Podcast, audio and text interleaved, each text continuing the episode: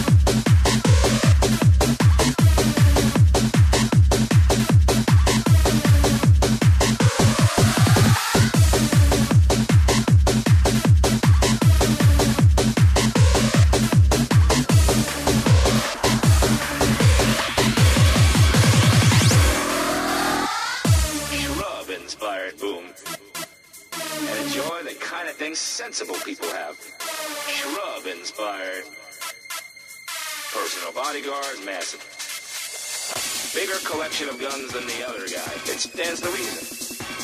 No, no, no, no! Keep out of here!